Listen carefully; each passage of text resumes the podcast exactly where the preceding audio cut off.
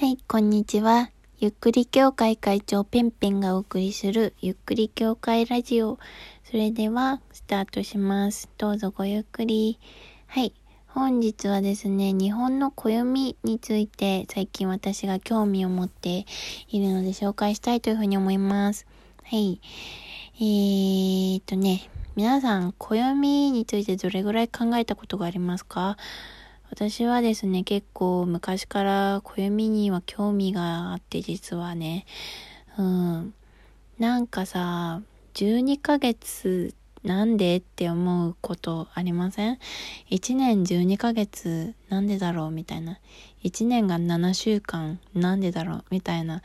なんかそういうことをね、実は昔からよく考えていたんですよね。一番最初にその謎について考えたのは、多分中学生ぐらいの時なんですけど、うん、その時に結構暦について調べたんですよね。で、その時から、その時に、あの、知ったのは、あの、日本が、日本は昔、まあ、月の満ち欠けを元にする、元にして作られた暦、まあ、それを太陰暦って言うんですけど、それと、あの、太陽暦、あの、太陽の、えー、なんだろう、太陽をこう観測していくうちにできた暦を太陽暦って言うんですけど、その太陰暦と太陽暦を組み合わせた太陰太陽暦っていうのを、あの、日本はずっと使い続けてきていました。うん、まあずっとって言っても多分、まあいろいろこう変革があったと思うんですけど、まあベーシックそれっていう感じで使っていました。うん。太陽の動きも見つつ、まあでも月の動きも見つつ、プラスなんかちょっと、あのー、なんだろうな、えー、辻褄が合わない時は1ヶ月ポンって入れちゃうとか、1日1年で増やしちゃうとか、なんかそういう感じで調整しながら自然と、自然の動きをベースに、えー、その上に人間の生活を当てはめていくみたいな、えー、そういう感じで多分昔は暮らしていたんだろうなっていうふうに思います。ただ、あの、日本人も近代化する中で西洋の文化に、あの、合わせていこうっていう動きが明治以降から、えー、できてきまして、で、その時に、えー、今使っ、私たちが実際に使っている1年を12ヶ月にして、えー、太陽の動きをもとにして、えー、作られた暦、太陽暦、まあ、グレゴリオ暦みたいにも言いますけど、えー、それを使い始めたのが、まあ、明治になってからっていうことで、それまでは、うん、太陽だけの動きじゃなくて、月の動きも見ながらやっていたわけですけど、うん。なので、すけど、まあ、日本の暦って、あのよくできてるなっていうふうに思うんですよね。うん。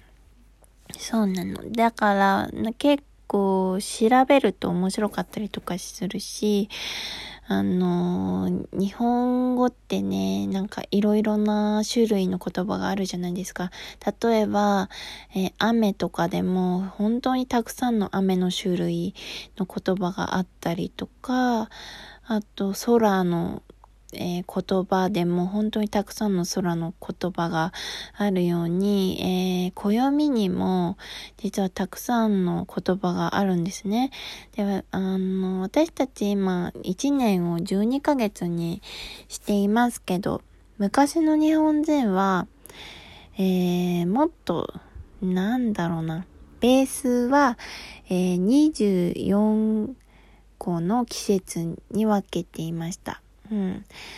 えー、まあ、春、夏、秋、冬って4つの季節がありますよね。うん。で、えー、その季節をさらに6つに分けます。春だったら、えー、立春、雨水、えー、啓蟄、春分、生命、降雨っていう風に6つ、春だけで6つの季節があるよっていう風に分けていました。で、こっからさらに、えー、分かれたりして72ぐらいに分けられることもあるんだけど、えー、まあ今日は70にまではいかず、えー、24の季節の暦だけで終わろうと思いますけどね。うん。そう、そういう感じで、え、昔の日本ではそういうたくさんの、えー、季節を感じながら、えー、過ごしていたわけです。今だと本当に、あ、春だね、手だけの感想だと思うんですよね。ああ、春だ、春だ、みたいな。あ あ、今夏だ、夏だ。まあ、今だと秋と冬の間だよね、みたいな。その4つの季節ベースで、えー、今は普通に会話をしていますけど、昔の日本人だったら、まあ今だと、えー、と、そうね、えー、秋と冬の間だから、えー、倉庫っていう季節ですね、今。うん。倉庫と甘露の間だね、みたいな、そういう会話になるんですよ。難しい。高度ですよね、高度な文化だなっていうふうに思いますよ、日本は本当に。そう。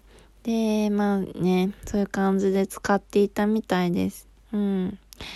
で、その、春の一番最初の、春になりたてだよっていう、えー、季節のことを立春って言って、立つ春。で、夏の、夏になりたてだよみたいな時期は、立夏、立つ、えー、夏。で、立秋、立冬というふうに続きますけど、うん。あと、有名なのは、まあ今でも聞くのは、春分の日ですよね。あと、夏至、えー、秋分、あと、冬至。この、なんかよく聞くな、みたいな言葉。これは、えー、24四、あ、二十四節気。いつも24って言っちゃうんだけど、二十四節気って言いますよ。から来ているんですね。うん。で、まあ、その、新暦、今使っているえー、暦のこと新暦と言いますけど、えー、その新暦で言う、えー、まあ、例えば、えー、立冬ね。あ、秋分がわかりやすいか。え秋分だと、秋分の日っていうと、えー、まあ、旧暦だと、秋分の日って8月の半ばぐらいを言うんですよね。うん。まあちょっと8月の半ばっていうと、あのー、なんていうのかな。ちょっとだけ肌寒いな、みたいな。えー、季節が変わるかもな、みたいな、そういう時期、秋分。今で、えー、今の新暦で言うと、えー、9月の23日頃を秋分って言っていますよね。うん。そう。だから、あの、だいたい1ヶ月ぐらいの差がありますね。旧暦と新暦で。そう。だからね、うん、例えば、こう、花見？花見の時期がずれたね、みたいな時とか、あと、梅雨がちょっとずれたよね、みたいな時。実は、それ、あの、二十四節気では合っているみたいな場合もあるらしいんですよね。だから、なんかね、うーん、私たちが今、その新暦で感じている季節感っていうのは、やっぱり、まあ、無理があるんだなっていうふうに 思いますよね。こういう二十四節気を使いこなしていた、えー、日本ですから。うん。で、さらにこの二十四節気と、えー、もう一個、えー、季節の変わり目の目安になるものが、雑雪っていうものがあるんですね。うん。まあ今でもこの雑雪っていうのは行事とかでも使っているんですけど、まあ一番、えー、よく聞いたりするのが節分であったりとか、あと彼岸あと、88夜とか有名じゃないかなっていうふうに思います。で、今日紹介しようというふうに思うのが、土曜という、えーえー、雑説です。はい。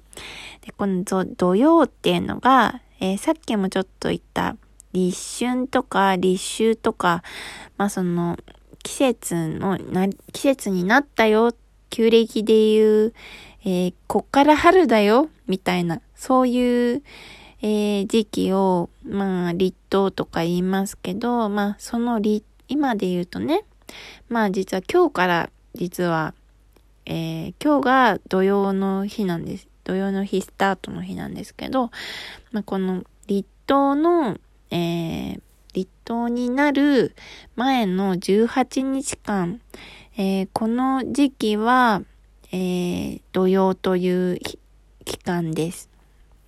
で、まあ、この土曜の日期間には、えー、独人っていう、まあ、神様が支配をするというふうに言われていて、で、この神様が、まあ、土の神様で、例えば、そう、土いじりをするということをすると、罰が当たるよみたいな風に言われて、えー、いる期間になります。まあ、何を、えー、しちゃいけないかっていうと、まあ、例えば引っ越しとか、あと、えー、なんかこう土をいじったり、ガーデニングとか、あとなんか新しいことをこうスタートする、そういうことをするとのにはちょっと適していない期間だよっていうのが土曜の日ということになります。はい。で、まあ土曜の中でも、まあ、マビって言って、OK だよっていう日もあります。はい。で、この期間は草むしりとか、まあ、していいよっていう日です。それもお伝えしておきます。えー、えっ、と、10月の25日、10月の27日、10月の29日、11月の6日、はい。という感じです。えー、日本人が持っている暦をもっとうまく使っていこうかな